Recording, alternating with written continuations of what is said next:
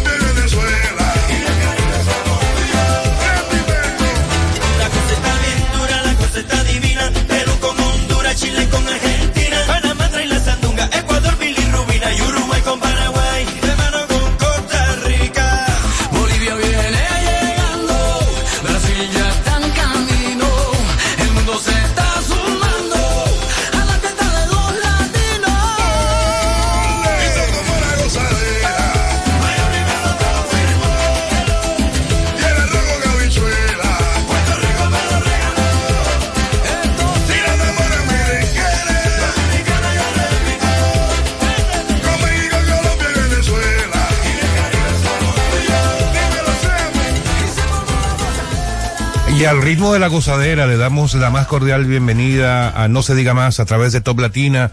Hoy viernes, finalmente viernes 2 de febrero del año 2024, cuando son exactamente las 7 de la mañana con dos minutos.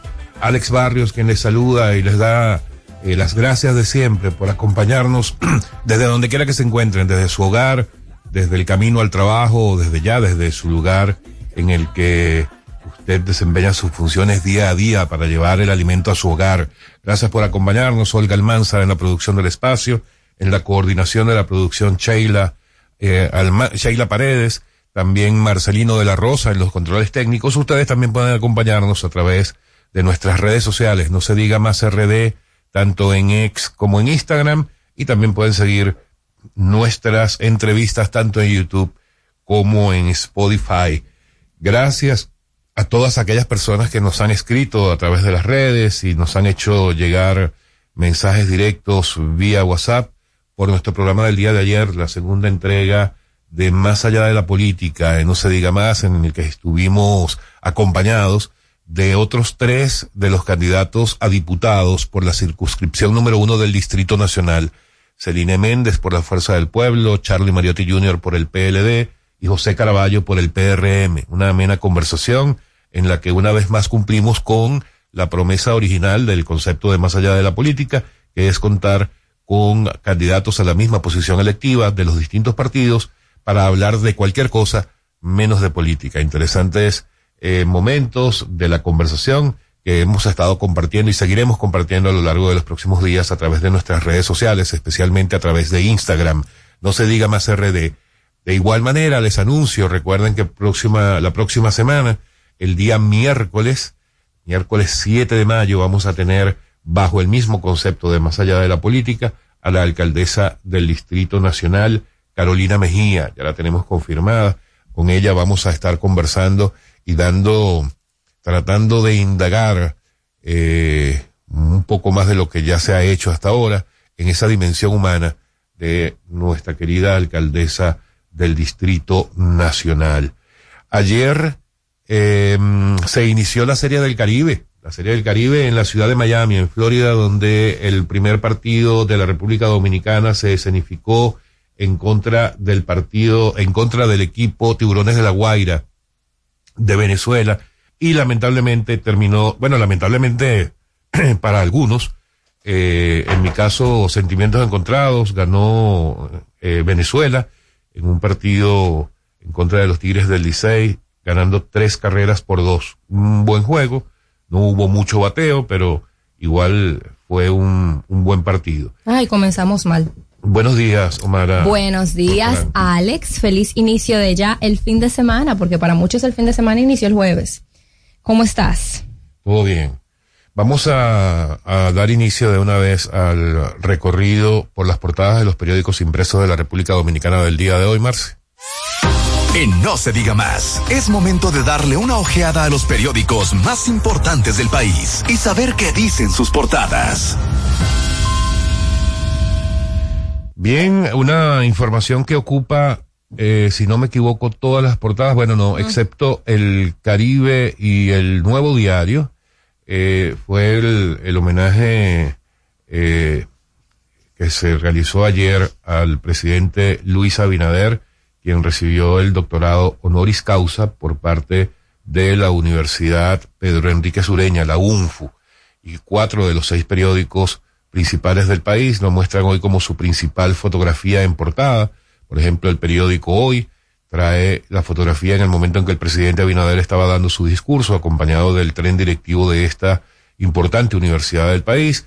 Dice que el presidente recibió anoche el doctorado honoris causa que le otorgó la Universidad Nacional Pedro Enrique Jureña en Ciencias Económicas y Sociales, en un acto en el que el mandatario prometió que en caso de ser reelegido, llamará a un acuerdo nacional para completar todas las reformas pendientes. Y eso mismo, ese mismo enfoque le dan el resto de los periódicos como Diario Libre, El Día y el Listín Diario, quien efectivamente, eh, quien precisamente destaca esa declaración. Abinader promete gobierno de unidad nacional si se reelige. El día de ayer, de igual man, en igual medida, fueron eh, realizados el conjunto de debates que está haciendo el, el CODES en conjunto con el Nuevo Diario, la Corporación Estatal de Radio, Radio y Televisión, RCC Media y otros medios de comunicación en Santo Domingo Este, pero adivina Alex, solo se presentó una candidata a hablarnos de sus propuestas. Una pena eso, lamentablemente, bueno, es un gran esfuerzo que hacen este tipo de organizaciones claro. como el caso de CODES. Eh, ayer en el primer debate ocurrió más o menos lo mismo, pero fue menos notorio porque eh, acudieron dos de tres candidatos. En el caso de ayer acudió solamente una eh, de tres. Eh, explicaron los organizadores, los moderadores del debate, los amigos Jaime Rincón y ¿cómo nuestro nuestro amigo, ay, ahora se me fue el nombre, eh, Gómez Casanova, eh, explicaron al iniciar el debate de anoche que el candidato por la fuerza del pueblo había confirmado que iría a este debate solo en caso de que Francisco Peña, el, el candidato del, de gobierno, del partido de gobierno, PRM, as, asistiera, y como no confirmó, el candidato de la Fuerza del Pueblo tampoco fue. Y la verdad es que...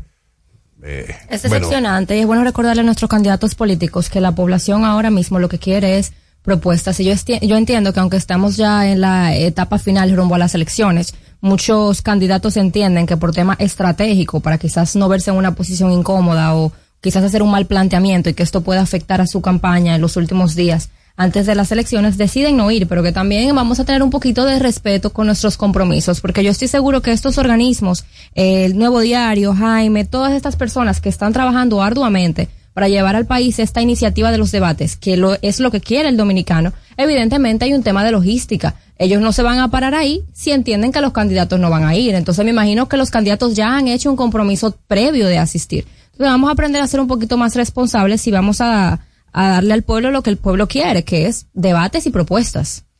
Bueno, yo creo que la palabra compromiso lamentablemente en este país como que no, como que no existe.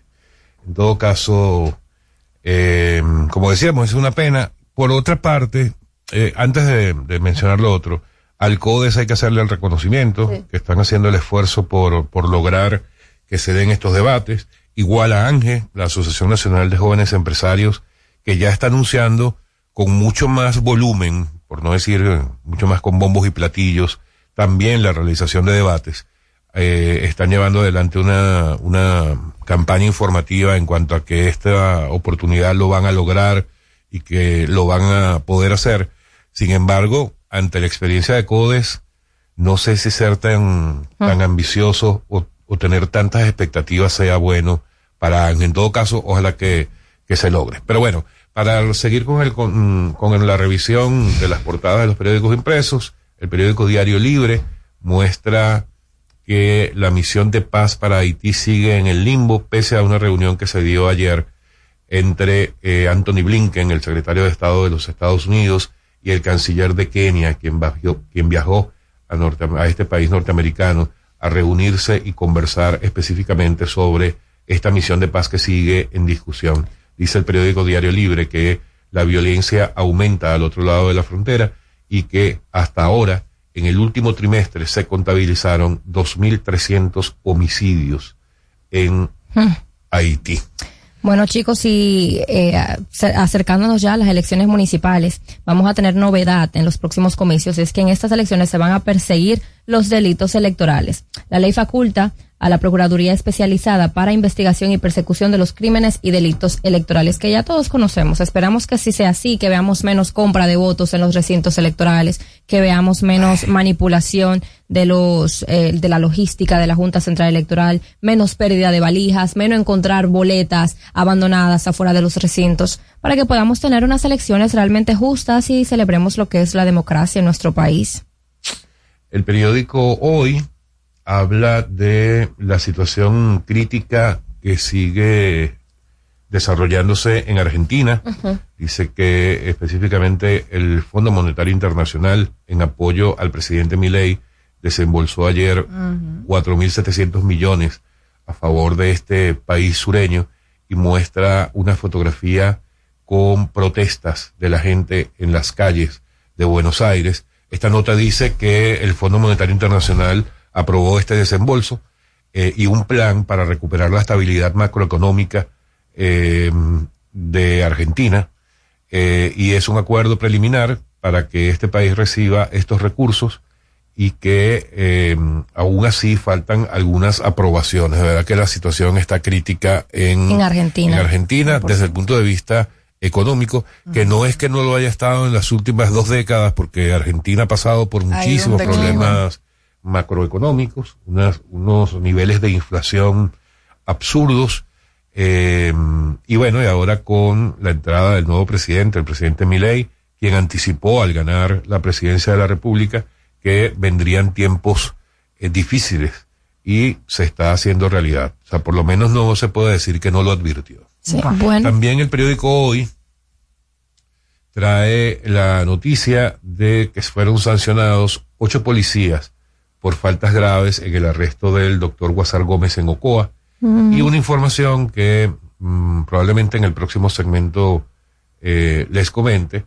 En el caso del periódico hoy titula Mandatario, refiriéndose al presidente Abinader, participó el año pasado en 76 actividades y en 1.106 reuniones ordinarias en el Palacio Nacional. En 716 actividades. Mil, mm, sí, 716 actividades y 1.006 reuniones.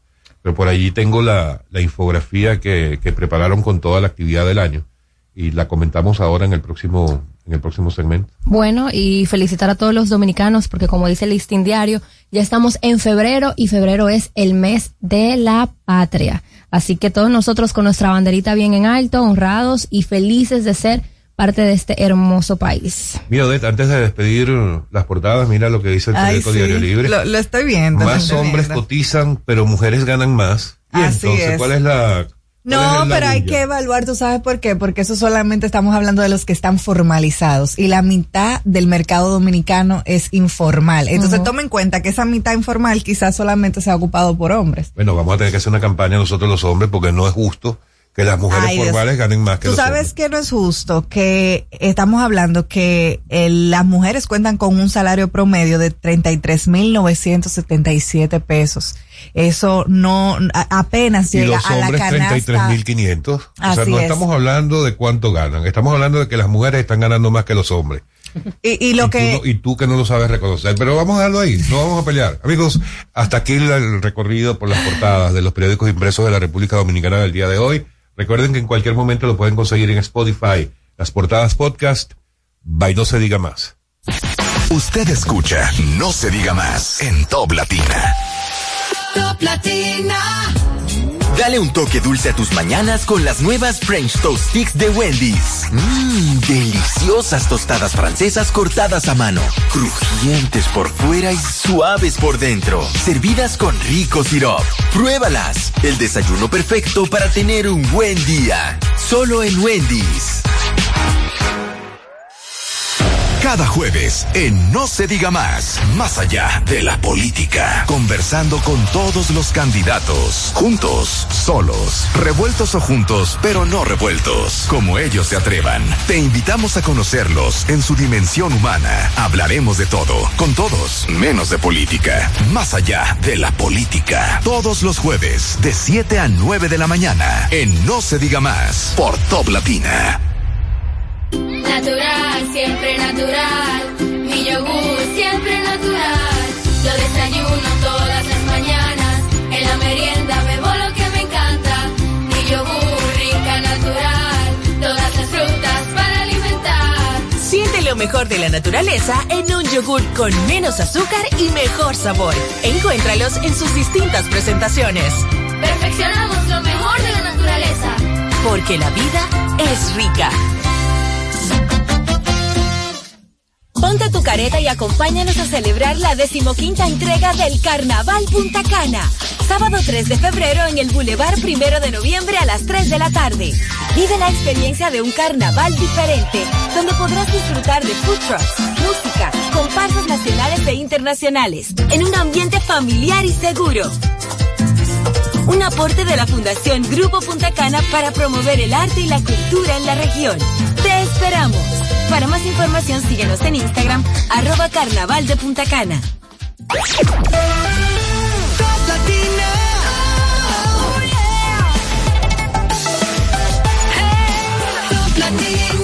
Una estación RTN.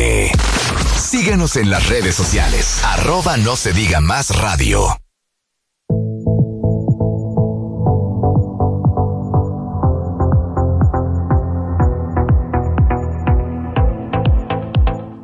De vuelta en No se diga más a través de Top Latina. Mira, lo que veíamos en... ¿Tú tienes otro comentario?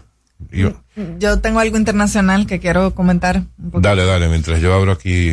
Perfecto. Bueno, señores, eh, nuestra querida compañera Omara eh, va para El Salvador porque este domingo se celebran las elecciones presidenciales, congresuales, eh, vicepresidenciales, bueno, todos los cargos electivos del Salvador. Y naturalmente, como todos sabemos, Nayib Bukele, presidente actual, pues va en búsqueda de esa reelección. Eh, todos sabemos que aunque la constitución de, El Salvador no se lo permite, mm. Bukele ha podido lograr articular todo un escenario político que le garantiza la reelección. No solamente porque sus niveles de popularidad siempre se han mantenido en el cielo, o sea, estamos hablando que Bukele cuenta con una intención de votos que ronda el 70% según todas las, las encuestas del país. Y que quienes lo adversan son adversarios políticos eh, con muchísima menor eh, probabilidad. Estamos hablando que el que más eh, pudiéramos decir que está posicionado es Manuel Flores. Él es del Partido de la Liberación Nacional eh, y cuenta con una intención de voto de 2.9%. El otro con algo de posibilidad, Joel. 2.9, y ese es el segundo. 2.9, ese es el segundo. O sea, estamos hablando que Bukele tiene un 70, Manuel Flores un 2.9 y el otro que osa a, a, bueno aspirar y bueno parte de, de, lo que es una democracia aunque eso pudiera estar en, tu, en, en tela de juicio en El Salvador eh, Joel No Sánchez decir por toda- el- que todavía es una democracia. Todavía es una democracia, así es. Eh, Joel Sánchez, que todavía no tiene ni siquiera un 1% de popularidad. Eh, hay que reconocer que la oposición pudo haberse cohesionado, pero las diferencias ideológicas en El Salvador no lograron ponerse de acuerdo, cosa que eh, complica más el asunto. Eh, pues está dividida y con una oposición tan dividida, eh, pues Bukele tiene esa reelección garantizada. Este próximo domingo se esperan también que estén las autoridades del Congreso. Hay que recordar que ahora es unicameral, antes era bicameral y el mismo Bukele eh, se dio a la tarea de hacer eh, que el Congreso, que, que quien le hace el peso es unicameral. Pero oigan esto, el tema del peso en, eh, digamos, el equilibrio del peso político siempre es bueno tenerlo equilibrado. Y en el caso de El Salvador no se tiene de esa manera porque eh, hay que reconocer que estamos hablando que del Congreso, le voy a dar el dato en específico, de 60 diputaciones, se proyecta que 57 las tenga el oficialismo. Estamos hablando que es prácticamente un control total, eh, tanto del Congreso como de la presidencia. Y bueno, la realidad es que hay que ver cómo eh, va, va a fluir este proceso, porque reconociendo de que la constitución del Salvador no permite, no permite en teoría o no permitía que un presidente tuviera una reelección continua. Eh, en este caso vamos a ver qué pasa porque ya todos los organismos que obviamente están en el control de Nayib Bukele y que cuenta con la popularidad porque lo, lo interesante de esto, que aunque mucha gente lo pueda tildar de autoritario, es un autoritario por las medidas que ha tomado, en la cual no tiene eh, algo, un peso político que le equilibre, sino que él tiene prácticamente el control absoluto del Salvador. Cuenta con todo el apoyo popular de la población. O sea, la población se siente contenta y feliz con el desempeño en la presidencia de Nayib Bukele. Por lo cual, eh, vamos a ver, es seguro que este domingo Nayib Bukele ganará la reelección en El Salvador y la discusión que vendrá luego es ver qué tanto la legitimidad en la comunidad internacional eh, le permite pues seguir desarrollando. So- Son un país soberano, eh, sin embargo, vamos a ver porque por el temita constitucional puede que se ponga en tela de juicio la legitimidad de su gobierno. Y que el tema de Bukele es un, es un caso digno de estudio Es un fenómeno. por varias razones. O sea, es un presidente distinto, vino con una forma de gobernar distinta, muy adaptada a los nuevos tiempos en términos de comunicación, por ejemplo. O sea, el hombre ha sido, ha destacado mucho su forma de comunicar, básicamente ha gobernado a través de las redes sociales. Así es. Cuando digo que ha gobernado por las redes sociales es que incluso da instrucciones a sus funcionarios a través de Twitter. Eh, tiene un estilo particular en Twitter, muy un tono y un, un lenguaje muy muy juvenil. Eh, y jocoso, o sea, él, se- él hace bromas de, de lo que, de cosas serias. Entonces es más y interesante eso- aún. Y eso ha ayudado, eh, eso, junto a la efectividad que ha tenido con su plan en contra de las maras, que definitivamente resolvió un problema que tenía, era un problema histórico en Así ese es. país, pero que tiene muchos cuestionamientos en cuanto al respeto a los derechos humanos y una cantidad de cuestionamientos de parte de muchos sectores, incluyendo algunos eh, que forman parte de, de, de la opinión internacional, pero que en todo caso es lo que le está dando la, la, la favorabilidad en, un, en ese gran porcentaje de la población salvadoreña. Pero todo eso coincide con otros casos de otros países de la región que han empezado igual. Yo recuerdo perfectamente, porque lo tengo que recordar, porque lo viví y porque lo sufrí, cómo empezó Hugo Chávez en Venezuela en el año 92 cuando dio su primer golpe de Estado y después cómo fue evolucionando en la parte política.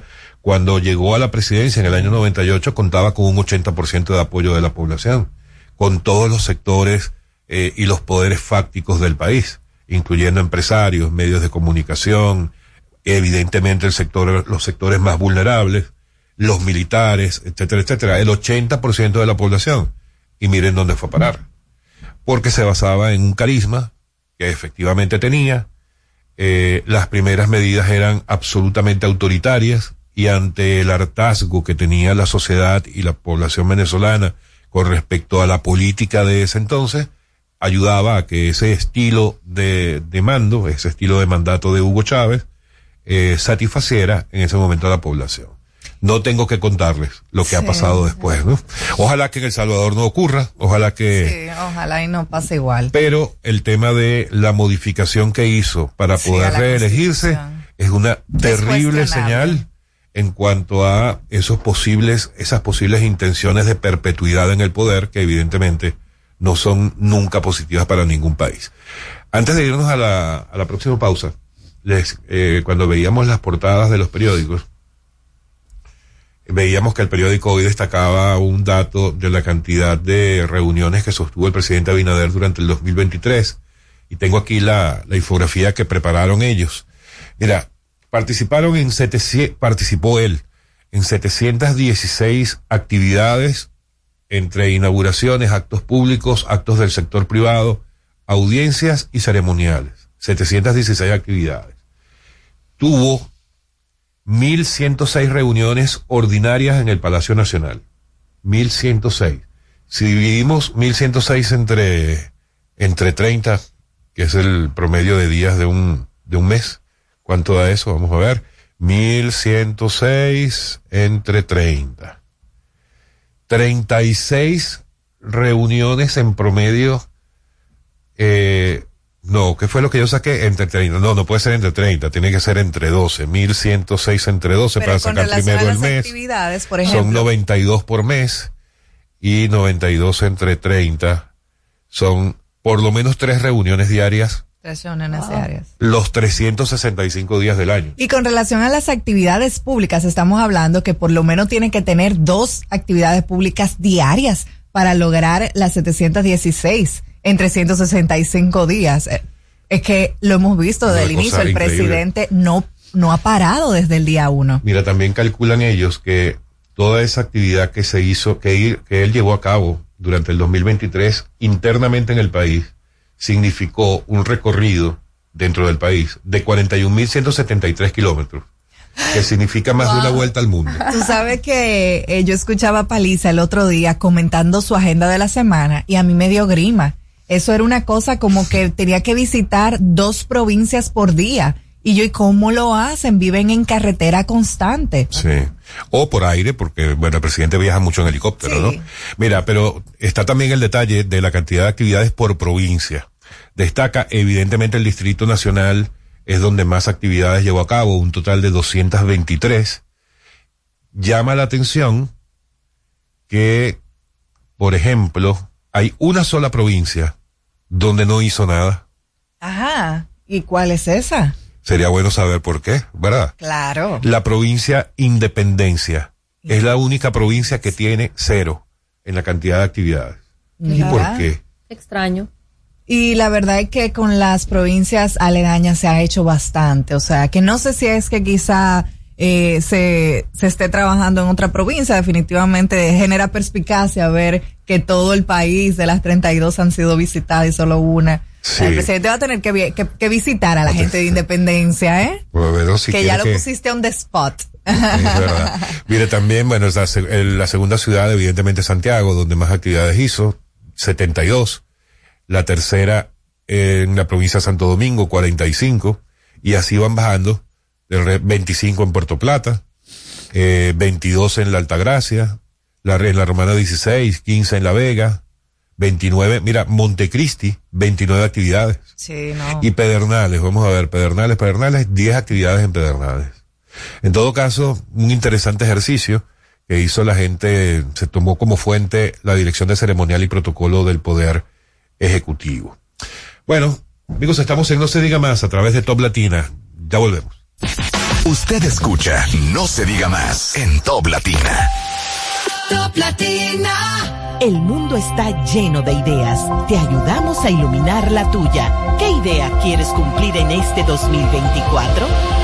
En el Banco Popular llevamos 60 años cumpliendo con las ideas de los dominicanos.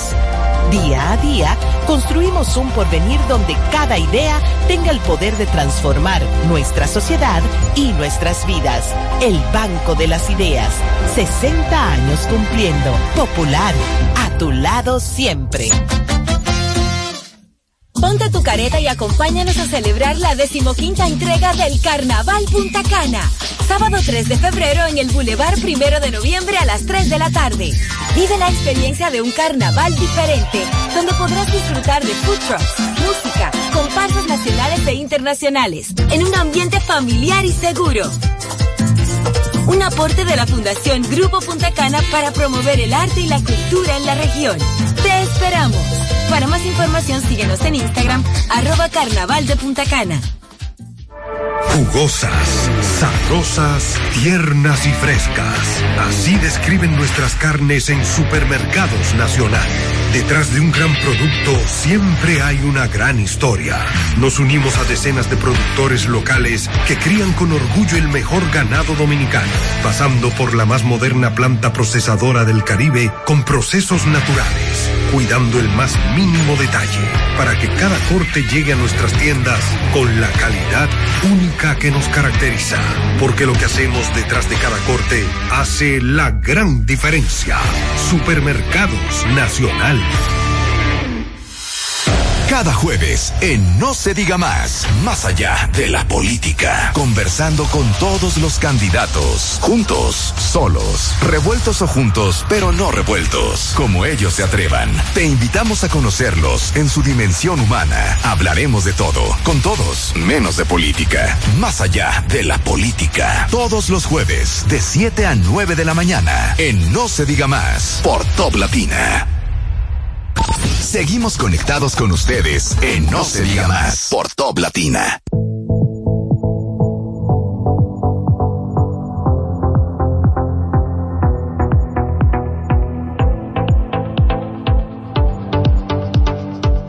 De vuelta, en no se diga más a través de Top Latina. Mira, estamos todos felices, no podemos decir por qué, pero pronto les diremos. Ya contamos con una documentación que nos hacía falta. ¿Verdad, Máximo?